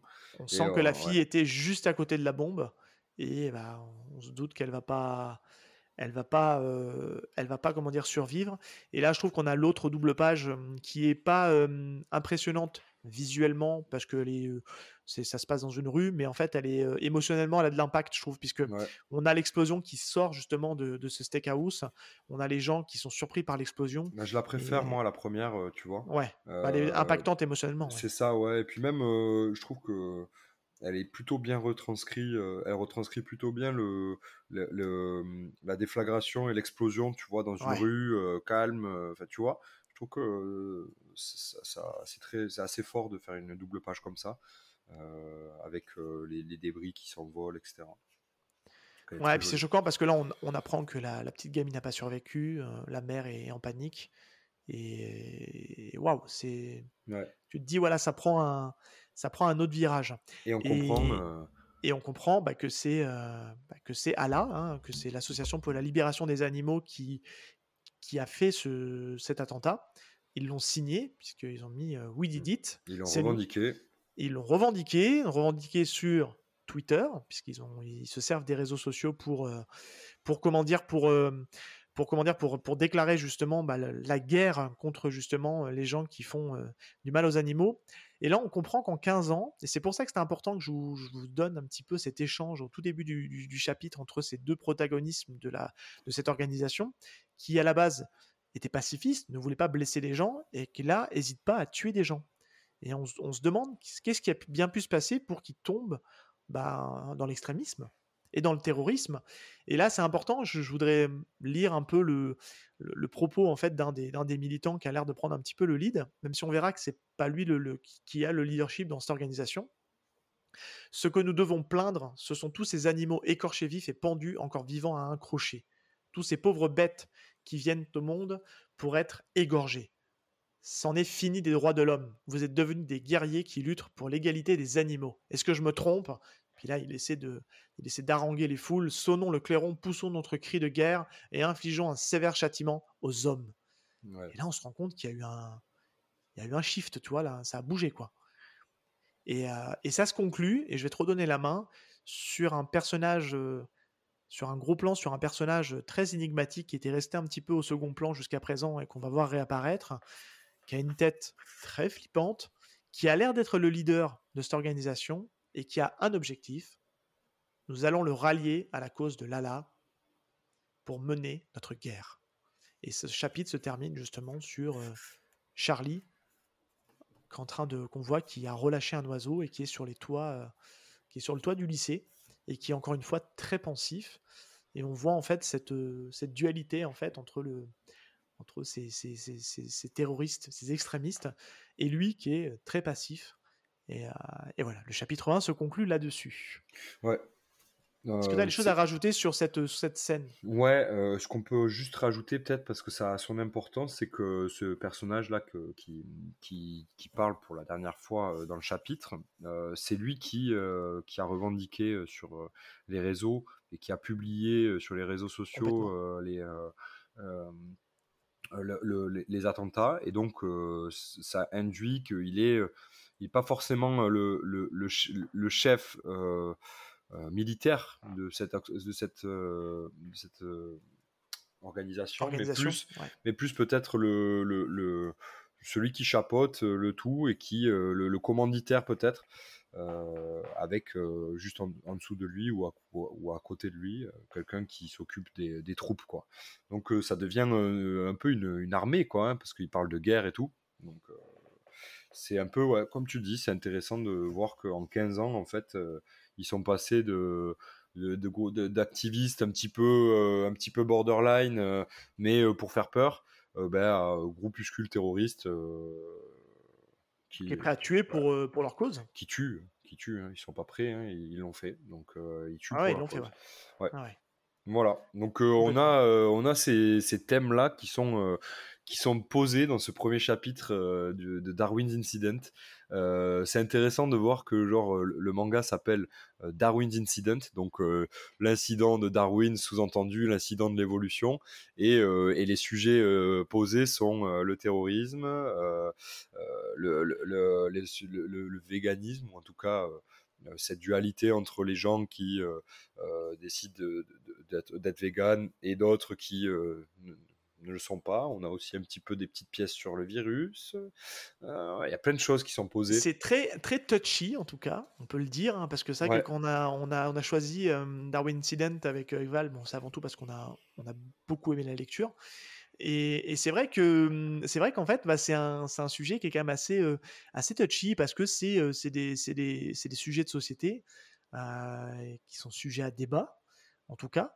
Et on va essayer d'en parler un petit peu ici, mais pas forcément trop rentrer dans le sujet et trop prendre position parce que ça peut être voilà ça peut être compliqué en tout cas il faut que ça se fasse dans le dans le respect et mais il y a des choses à dire en tout cas on va on sera très factuel en tout cas par rapport par rapport à ce qui se dit dans le dans le manga mais c'est un manga qui fait réfléchir ouais. C'est ce qu'on peut dire. Hein. C'est en tout cas, c'est ce que le, premier chapitre nous pose des faits, nous, présente des, des, thématiques qui sont sujets à, beaucoup de débats dans notre société actuelle, quoi. C'est ça qu'on peut dire. Complètement. Complètement. Est-ce que si on commence déjà par une petite chose qu'on peut évacuer, puis après je pense qu'on va, on va rentrer, on va rentrer vraiment dans le, dans le vif du sujet en, en essayant d'aller un petit peu plus loin, puisqu'on bon, on n'a pas, pas lu que le premier chapitre, hein, on, a lu le, on a lu le premier tome en entier, donc on va, on va essayer un petit peu de, de vous aussi donner notre ressenti sans vous spoiler, parce que le but c'est vraiment que vous découvriez euh, le, manga, mais en tout cas vous donner notre ressenti sur cette lecture du premier tome. Déjà, si on commence par le dessin, est-ce que, tu as aimé le dessin de Darwin Incident? Alors j'étais un petit peu euh, euh, sceptique, je reste, je, reste un petit peu, pas sceptique, mais en demi-teinte, euh, là où en fait, euh, le, en fait l'auteur euh, Shuna Mezawa donne un trait très comics et, une mise en page très, comics à son œuvre. Et ça me dérange un petit peu mais en même temps ça me dérange parce que c'est l'esthétique ne me plaît pas trop pour un manga. Mais par contre ça colle très bien avec l'œuvre puisque l'œuvre se passe aux États-Unis et je pense qu'il s'est beaucoup inspiré des comics aussi pour pour parler de ça. euh, pour, pour, présenter, pour faire son manga, puisque ça se passe là-bas. donc voilà. Moi, je suis pas hyper fan de ces traits-là. Je les préfère en, comics. Et, encore, je ne lis plus de comics maintenant parce que je suis moins, moins attiré par le truc. donc voilà. Mais ça reste assez joli. Il y a des petits des petits trucs qui me gênent un peu, notamment je, trouve certaines positions des mains, certaines positions des personnages qui sont un petit peu trop simplistes peut-être, je sais pas, ou en tout cas, ok. je sais pas si tu vois ce que je veux dire. En fait, j'arrive pas à le, à le définir. Tu veux dire que ça manque un peu de naturel au niveau des poses, c'est ça? Ouais, exactement. C'est exactement ça, ouais. Ça manque un peu de naturel sur certaines poses. Après, par contre, ce que je trouve très fort, c'est le, les dessins des, euh, des animaux qu'on, que l'on voit ah euh, plusieurs fois. Euh, il y a, à un moment donné, on voit le, le visage du chimpanzé, de la mère de, de Charlie. La mère biologique, ouais. Ouais, on la voit, on l'imagine très bien en couleur, cette case avec des yeux sûrement jaunes et tout ça, et, très, et un regard très puissant. Et c'est hyper intéressant. Et ça, là-dessus, il est très fort. Euh, voilà. Donc, Même le euh, cara design de le cara design de Charlie, moi j'aime. Ouais, le cara design de Charlie est très cool. Il est simple, mais en même temps, euh, ça, colle très très bien. Donc, il a je sais pas, il a un truc dans les yeux qui est, qui est assez perturbant et t'arrives pas à savoir ce qu'il pense quoi. Tu vois pas la méchanceté, tu vois pas non plus la, le côté sympa. Il est complètement impassible en fait. Tu vois pas du tout dans les traits de son dessin, il y a, y a quelque chose de très perturbant et déroutant, je trouve. D'accord. Ouais. Ouais, ouais, c'est vrai, c'est vrai. Dans, dans, son, dans son expression, euh, clairement. Alors moi, tu sais, au niveau du dessin, je trouve que globalement, j'aime bien le dessin. Je, te rejoins sur le, sur le côté, euh, sur le côté un peu comics de l'œuvre. Je trouve qu'il y a, qu'il y a un côté très comics. Il est très très bon sur les dessins, les dessins d'animaux, pardon, euh, que ce soit les papillons, que ce soit les lapins, les chats, euh, comme tu disais, le, le, chimpanzé tout à l'heure. C'est waouh, moi je trouve qu'il est, ouais, il est vraiment bon là-dessus. Le petit bémol, moi que je rajouterais, c'est que des fois, sur d'une case à une autre, et suivant le profil de, de certains personnages humains, on les reconnaît pas trop des fois. Je trouve qu'il y a, il y a un petit problème des fois de, régularité dans le dessin. Moi, ce qui m'a un petit peu dérangé, c'est les profils des personnages. Je... En fait, on les reconnaît. Enfin, je trouve qu'il ouais, y a un truc qui me perturbe en fait. J'arrive pas à le décrire. Mais les nez en fait des personnages, ils ont l'impression qu'ils ont tous des tarins assez énormes en fait de profil, alors que alors que de, de face, t'as pas l'impression. Et des fois, selon les expressions des, personnages, quand ils font la tête, euh, quand ils sourient, quand ils sont neutres, des fois, tu tu reconnais pas tout le temps le personnage. Euh, voilà, c'est c'est juste mon, petit bémol. Ça, il dessine très bien. Hein, attention, oui, je suis pas capable de faire ce qu'il fait. les proportions sont très bonnes. Mais euh, voilà, au niveau du au niveau des profils, il y a des fois des choses qui, qui sont un peu un peu perturbante. Je vais juste, voilà, pour qu'auditeurs, vous puissiez être raccord avec nous, vous donner un exemple. On est page 27, où on a Lucie qui est en train de, monter dans l'arbre. Ben, la première case, elle est de profil. Et après, on la voit de face, une fois qu'elle a réussi à monter dans l'arbre. Ben, on, je trouve que on la reconnaît pas trop, en fait entre ces deux cases. Il y a, je trouve, au niveau du trait, c'est et là même la page juste après, elle a encore un autre profil. Ben c'est pas tout à fait la même chose non plus. Je sais pas, il y a quelque chose, je trouve, entre le le côté profil et le côté de face ou je sais pas des choses pas toujours euh, je sais pas ça me perturbe c'est vrai qu'on a euh, l'impression qu'elle a le nez qui s'allonge et qui se rétrécit sur ces sur ces pages là ouais je l'avais pas vu comme ça. Moi ça m'avait pas dérangé je t'avoue et je me dis que le truc que j'ai vu moi ça m'a Shuna Mezawa est certainement japonais et donc c'est peut-être sa manière de dessiner des, des occidentaux de, tu sais, de leur, euh, par exemple, euh, comment il s'appelle, Urasawa avait ce truc-là aussi d'allonger un peu les nez des occidentaux dans, par exemple, dans Monster. Je, pense que tu t'en souviens. Les, les, personnages, les Allemands, les médecins allemands, etc., euh, qui n'ont pas de traits euh, asiatiques, contrairement euh, au personnage principal qui est d'origine, qui est à moitié allemand et à moitié japonais. Ils avaient des nez un peu comme ça, là, tu sais. Euh... es en train de dire que les Japonais trouvent que les Européens ont des gros nez ben, Je pense. Je pense ah que, ben, je pense que c'est ce qui nous caractérise, pour la plupart. et du coup, moi, je trouve ça pas trop dérangeant, en vrai. Mais, mais, mais, mais, par contre, c'est très compréhensible qu'il y ait un problème sur les, sur les profils parfois, notamment sur ces pages-là de Lucie. Ouais, c'est vrai qu'on a l'impression qu'elle a le nez qui s'allonge et qui rétrécit euh, sur certains, entre différentes cases. Donc, ouais. N'hésitez pas à nous dire ce que vous en pensez, hein, si vraiment c'est quelque chose qui, ça nous a perturbé que nous, enfin en tout cas moi, parce que Val a priori ça l'a pas trop perturbé. Et moi c'est quelque chose qui m'a un peu ouais, qui ah, ça m'a un peu décontenancé. Enfin voilà, bref. Mais en tout cas le dessin est dessin est très cool. Je pense qu'à mon avis voilà ça, reste un, premier tome. Alors j'ai cru voir que l'auteur avait fait d'autres séries, euh, bon qu'on n'a pas eu en France, hein, euh, puisqu'il a, il a eu d'autres d'autres séries. Euh, là, je vois sur sa, sur sa fiche technique, il, a un manga qui, s'appelle Panty Stalking Noyo Nasora Noshita, mais qu'on n'a pas eu en France. Peut-être qu'on l'aura à un moment donné si, Darwin fonctionne. Je pense que certainement qui, les éditeurs verront pour acheter les droits de sa première série. Mais en tout cas, ouais, je pense qu'il peut, à mon avis, il peut y avoir une progression en fait entre les, prochains tomes qu'on aura de Darwin Incident sur la maîtrise du dessin de, de, ces personnages. En parlant de ces personnages, qu'est-ce que tu penses, toi, de, justement, de l'écriture des personnages euh, On en a parlé un petit peu, il y en a beaucoup qui sont très clichés. Euh, bah, écoute, c'est vrai que là-dessus, je me suis pas mal posé la question. Euh, j'aime bien le, j'aime bien le, personnage de, de Lucie, même si sur le premier chapitre, elle parle un peu trop, mais en fait, elle devient, elle devient assez intéressante dans le tome. je au fil des chapitres. Ouais. au fil des chapitres, c'est assez cool. Euh, pareil, Charlie, euh, Charlie c'est très cool parce qu'on le découvre en fait petit à petit et, euh, et, vous verrez en lisant le tome, à la fin du tome, on, on, on, en vient à se poser des questions sur, sur Charlie, sur ses intentions et on ne sait pas. Et c'est pour ça que c'est intéressant de. Moi j'ai hâte d'avoir le tome 2 parce que j'ai envie de d'avoir un peu réponse à ça quoi. et après ouais, après je trouve qu'il y a beaucoup de clichés sur les personnages sont assez clichés pour la plupart. Euh, sauf, euh, sauf ces trois-là, en fait, les trois, le troisième, je ne l'ai pas présenté, mais ça va être l'antagoniste, donc celui qui, euh, qu'on a présenté à la fin du chapitre, qui dit qu'il a posté sur les réseaux et qui a une tête un peu de fou, quoi, avec des grands yeux, des grands yeux ouverts, un petit sourire un peu bizarre, et qu'on va revoir dans le tome, et qui va être le, chef, en fait, de, de, de ALA, donc de Lala. J'arrive pas à savoir à qui me fait penser ce personnage, justement, l'espèce de chef de la là, là, euh, acteur noir américain. Euh, ouais, c'est vrai. Euh, là, il me fait penser à quelqu'un, mais ah, mais tu sais, il me fait penser à, c'est et je pense que c'est ça, à Giancarlo Esposito. tu vois qui c'est? Oui, oui, tout à fait, tout à fait. pour le coup, qui est plutôt hispanique. Ouais. ok. Euh, hispanique, euh, métisse, euh, et je pense qu'il est inspiré de lui parce que bah, il, a a ces traits-là aussi, de grands yeux, mec un peu flippant. Giancarlo Esposito, c'est comment il s'appelle C'est Gus Frings dans Gus Frings dans Breaking Bad, donc le chef des Pollos Hermanos. c'est qui aussi dans, plus récemment dans The Boys, c'est le président de, des sept, de la de Vote, euh, la, compagnie des sept.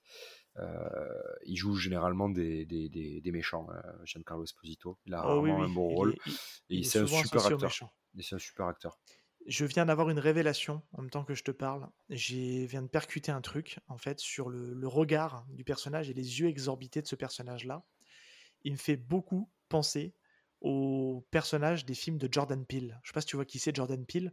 Jordan Peele, c'est un réalisateur américain qui a, qui a, notamment fait Get Out et Us. Ah Et si tu prends l'affiche de Get Out ou même de Us, les personnages ont, ont, ces yeux exorbités comme ça. Je sais pas si tu vois un peu ce que je veux dire.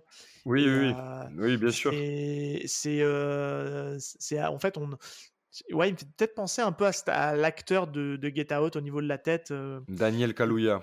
Exactement, ouais. Ça me fait penser un peu à lui, en fait. Je, viens de percuter, là, j'ai eu un, flash pendant qu'on pendant qu'on discutait.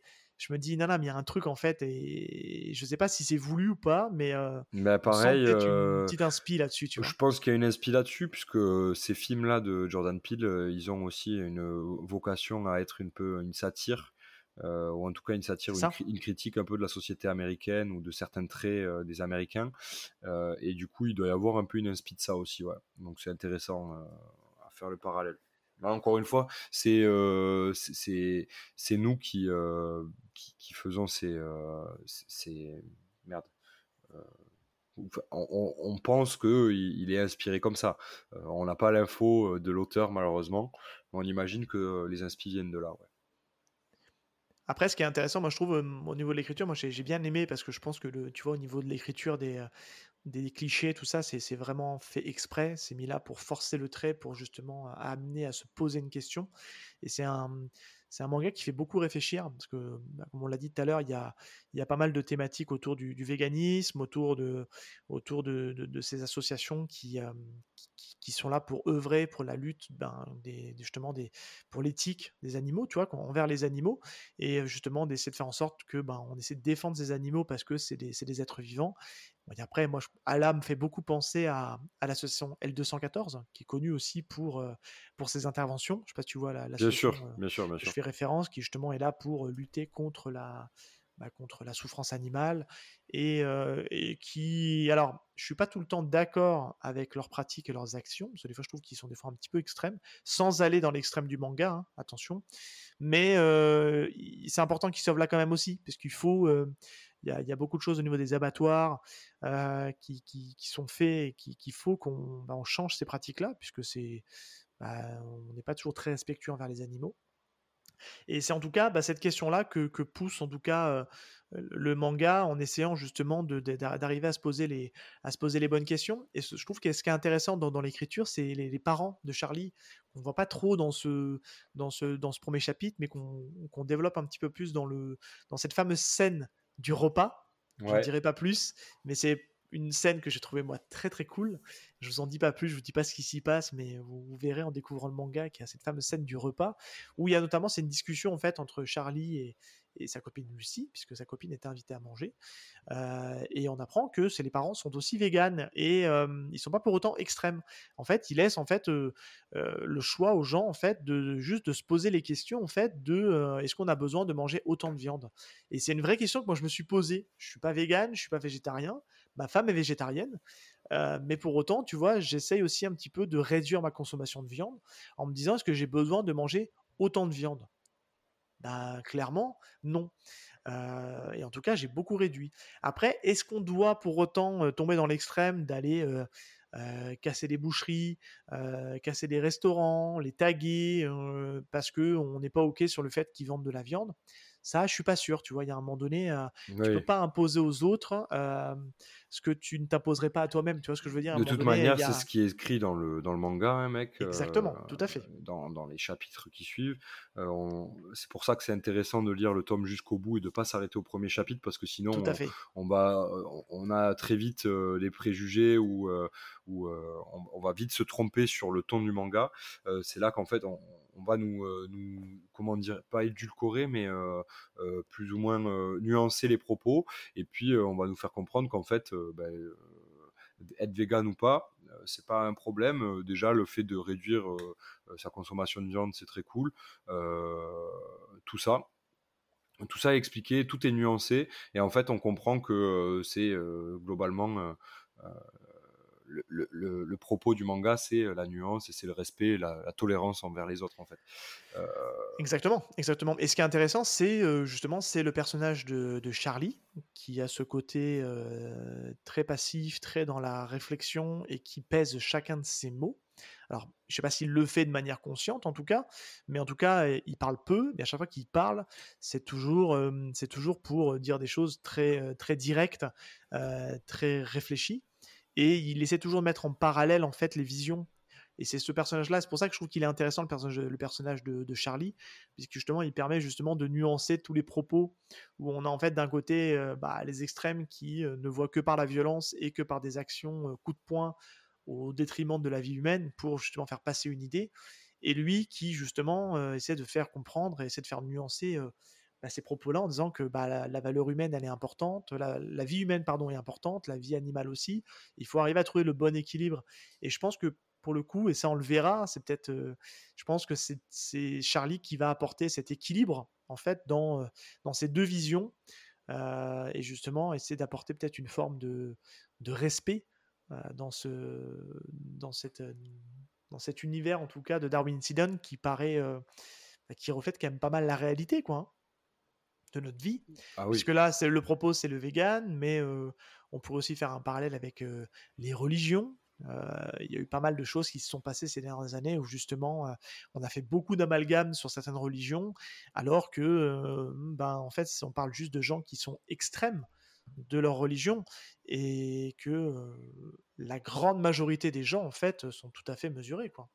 Ouais, ouais, clairement, clairement, exactement. C'est ce propos-là euh, qui est, qui est mis en avant, euh, ce propos de tolérance, mais aussi euh, de d'extrémistes que l'on retrouve dans beaucoup de choses, des gens qui, qui, Des extrêmes, il y en a partout. Voilà, exactement. Et, et ce côté où, où, où bah, forcément l'extrême amène souvent des, des choses pas pas très cool. Euh, donc voilà. Bah, en fait, c'est ça. En fait, tu as des extrêmes en politique, en religion, en, alimentaire, en, plein de choses. la seule chose, c'est qu'aujourd'hui. sociaux, euh, culturels, euh, il y a un peu de tout, quoi. Exactement. La seule chose qui est importante et ce qu'essaie de faire passer en tout cas le manga, notamment au travers de Charlie, c'est qu'il faut faire ça par le biais du dialogue, du respect et surtout de d'être en tout cas d'avoir cette capacité à, à, entendre le discours de l'autre quoi. Bah, ça, ça, on verra aussi dans les prochains tomes. mais, oui. voilà on, peut pas trop en dire euh, plus parce qu'il faut que vous lisiez le, lisez le tome jusqu'au bout. Vous verrez un peu euh, la tendance qui, s'en dégage et euh, comment il se termine. C'est assez intéressant. Euh, mais en tout cas, le, propos du manga est, euh, très euh, lié au sujet de société et à notre un peu notre actualité mondiale quant à la tendance que va prendre la, puissance que va prendre les réseaux sociaux sur sur notre société, sur, notre société, sur certains sujets et, et la tendance à, l'extrême sur beaucoup de choses aussi qui, qui augmente un peu partout. Et c'est un peu de ça dont parle le manga si on, on résume. Ouais, mais complètement. T'as as misé, as misé dans le, dans le mille. J'ai visé dans le mid. Dans le mille, visé dans le mille, pardon, c'est mieux, ça, ça devient dur.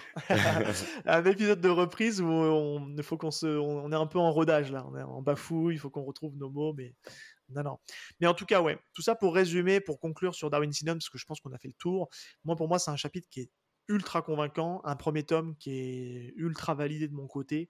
Je suis rentré dedans, je me suis plongé dans Darwin, c'est un grand oui. J'ai hâte de lire la suite vraiment et encore une fois bravo à Kana pour cette pour cette belle pêche euh, parce que c'est un, un, un super manga. Je pense qu'on en a besoin parce qu'il se fait se poser les bonnes questions et avec notre société actuelle, ben c'est bien d'arriver à prendre un peu de recul et je pense que ce manga peut permettre de prendre du recul par rapport à pas mal de choses en fait qu'on vit tous les jours. Et, et, voilà. Alors après, si je dois faire un peu de, théorie, je pense que je pense que encore une fois, moi je pense que ça va vraiment être Charlie qui, bon c'est le héros, hein, c'est un peu très facile, très très comment dire.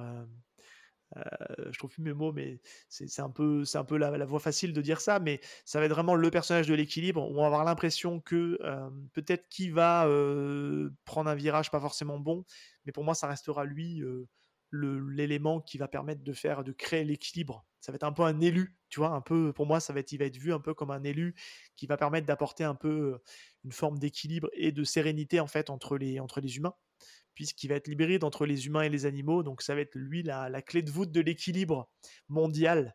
Je pense, voilà, j'essaie de le voir un peu de manière un peu positive, mais je pense que c'est, c'est comme ça que le manga va prendre.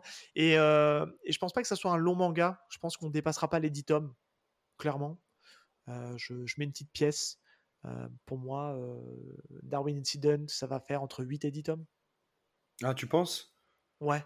Il n'y a pas matière à, se... y a pas matière à partir sur plus. Ouais, je pense que ça sera un peu moins de, de 10 tomes aussi, ouais. ouais.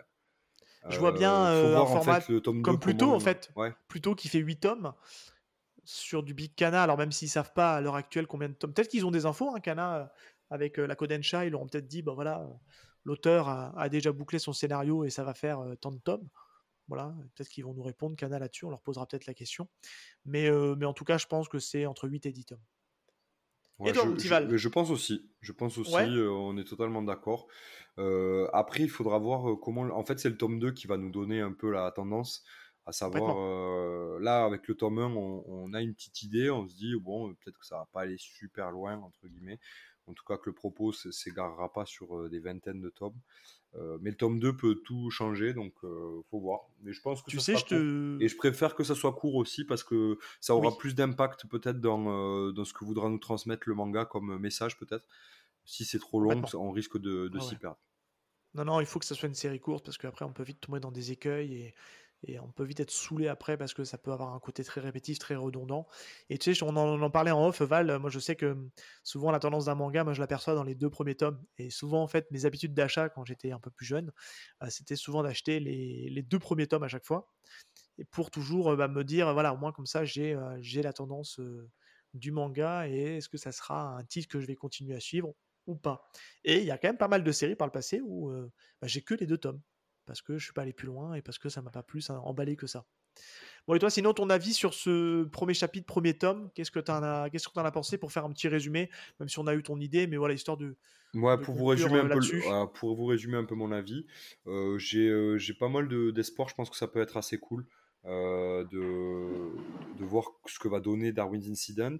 le, premier, le, premier tome, j'ai été un petit peu en, en, en comment dire, euh, peut-être en, je trouvais j'étais un peu mi figue mi raisin quoi. Je savais pas trop quoi en penser. Euh, la fin du tome euh, m'a rassuré et donc m'a donné envie de lire la suite. Maintenant faudra je, je jugerai l'œuvre sur son sur son entièreté. Plus on aura de plus on aura de matière et plus ça sera facile à juger. Pour l'instant il y a quand même des hauts et des bas. Enfin il y a des il y a des choses un peu moins bien. Il y a des plus il y a des moins faut voir. Mais s'il a eu un prix, c'est que, euh, c'est ce qu'on se disait, s'il a eu le, le, le, le, Taisho Award, c'est qu'il y a quelque chose de, très intéressant dans ce manga. Donc euh, on lui laisse sa chance et euh, il Les libraires avaient les quatre tomes hein, à leur disposition pour, pour juger du potentiel du manga, donc je pense qu'ils ont certainement dû avoir... On sait qu'il y en a certains qui mettent du temps à démarrer, que le tome 1 n'est pas souvent représentatif d'un manga. Donc voilà. Bon après sur le côté hype, j'étais un petit peu, euh, c'est un peu de ma faute hein, si je dois en convenir. J'étais un peu, j'étais un peu hypé sur ce truc-là en disant ah c'est trop cool. Moi j'ai vraiment accroché parce que pour le coup j'ai, j'ai vraiment adhéré à, Darwin Incident. Et toi tu l'as lu en deux temps, hein, la première moitié. Puis je t'ai dit non mais vache qu'au bout tu verras. Et ouais donc c'est un petit peu de ma faute. Je, je conçois. Euh, je suis un petit peu fautif euh, dans cette histoire. ok. Et, et ben on est pas mal. On est pas mal. Mais ça pourrait être intéressant. Je sais pas ce que tu en penses, mon petit Val, mais il faudrait voir si les, si les auditeurs sont intéressés pour entendre notre avis là-dessus. Mais il faudrait voir sur certains mangas, tu sais, qu'on a commencé comme ça. Bah, je pense à, à Kaiju, qu'on a démarré au premier tome. On a Sakamoto aussi, qu'on a qu'on avait fait. on n'avait que le premier tome entre les mains. Bah, j'avoue que moi, j'ai pas j'ai pas poursuivi Sakamoto. Tu T'as pas poursuivi Sakamoto, mais voilà, mais justement, ça peut être intéressant de peut-être proposer dans un format one shot de proposer peut-être à un moment dans l'année ou peut-être l'année prochaine une mise à jour de certains mangas, de dire est-ce qu'on continue, est-ce qu'on est toujours à fond dedans, et puis, c'est peut-être éventuellement un, un petit débrief. Tu vois ouais, exactement. Comment, comment a évolué notre point de, notre point de vue et en fonction de, de, ce, qui a été, ce qui est paru, ce qui est sorti. ça chargerait un peu le, ça chargerait trop l'émission. Je pense si on en parlait en introduction, qu'on disait où est-ce qu'on en était, qu'est-ce qu'on en pense, où est-ce que ça en est dans l'histoire, est-ce que ça prend un bon virage? Ça peut être cool de faire une mise à jour, une update euh, pour surtout, ouais, update de lecture, tu vois. Carrément, carrément. Peut-être en se permettant de spoiler, en mettant des balises, en disant attention, euh, il y aura du spoil parce qu'on va vous donner notre avis à chaud ça peut être pas mal. Eh ben on est bon mon petit Val. Écoute, on a fait le, je pense qu'on a fait le tour de, Darwin Incident, qu'on, bah forcément qu'on vous recommande chaudement. Allez, allez acheter ça chez votre libraire préféré, puisque c'est, euh, c'est de la bonne cam. Et puis euh, on va conclure cette émission. On va vous donner rendez-vous euh, bah, pour sûr dans deux semaines. Peut-être que d'ici là il y aura peut-être des choses qui se grefferont entre les deux, mais pour sûr dans deux semaines un nouvel épisode qui sera très certainement un one shot. On vous en dit pas plus pour l'instant, mais euh, ça va être un épisode un petit peu cool qui sortira peut-être des sentiers battus, mais bon, affaire à suivre. Euh, et bien écoute Val, on va souhaiter une belle journée, une belle soirée, peu importe. Une bonne rentrée, une bonne reprise euh, surtout post-été à tout le monde. Et puis une bonne rentrée. On revient en forme. donc, Exactement. Les petites phrases d'usage. Vas-y. On est dispo sur toutes les plateformes d'écoute, Deezer, Apple Podcast, Spotify. N'hésitez pas sur, euh, en tout cas sur Apple Podcast et Spotify, à nous laisser des notes, commentaires, parce que bah, encore une fois, on le répète, pas assez, mais ou pas, mais ça nous aide en tout cas pour le référencement du podcast. Ça nous permet d'être plus visible en fait dans cette masse qui est euh, le monde merveilleux du podcast. On est présent sur tous les réseaux sociaux, que ce soit Twitter, Instagram, pas TikTok. Il y a une petite nouveauté, on est présent sur Facebook. On s'est décidé avec Val euh, pendant l'été à créer, un, à créer une page Facebook. Attention. Voilà. C'est plus pour le côté. on est vraiment euh, des, petits jeunes, quoi. Hein. On est sur Facebook. Euh. Non, alors honnêtement, le Facebook, c'est plus pour le côté référencement. Voilà, complètement. On va le mettre à jour, notamment par le biais d'Instagram, puisque les deux sont connectés. Donc euh, voilà, puis il y, a, ce côté, il y a cette dimension, je trouve, qui est peut-être un peu plus sympa niveau social sur le, sur le Facebook. Voilà, bon, c'est pas de la grosse nouveauté. Euh, si vous voulez parler avec nous, on est, on est présent sur euh, le Discord du collectif. On vous mettra de toute façon tous les liens dans la description du podcast. Et puis, euh, on se dit à très bientôt, mon petit Val, pour un futur épisode de Y a-t-il un pilote dans le manga? Yes, à très vite. Allez, salut tout le monde Salut. Ciao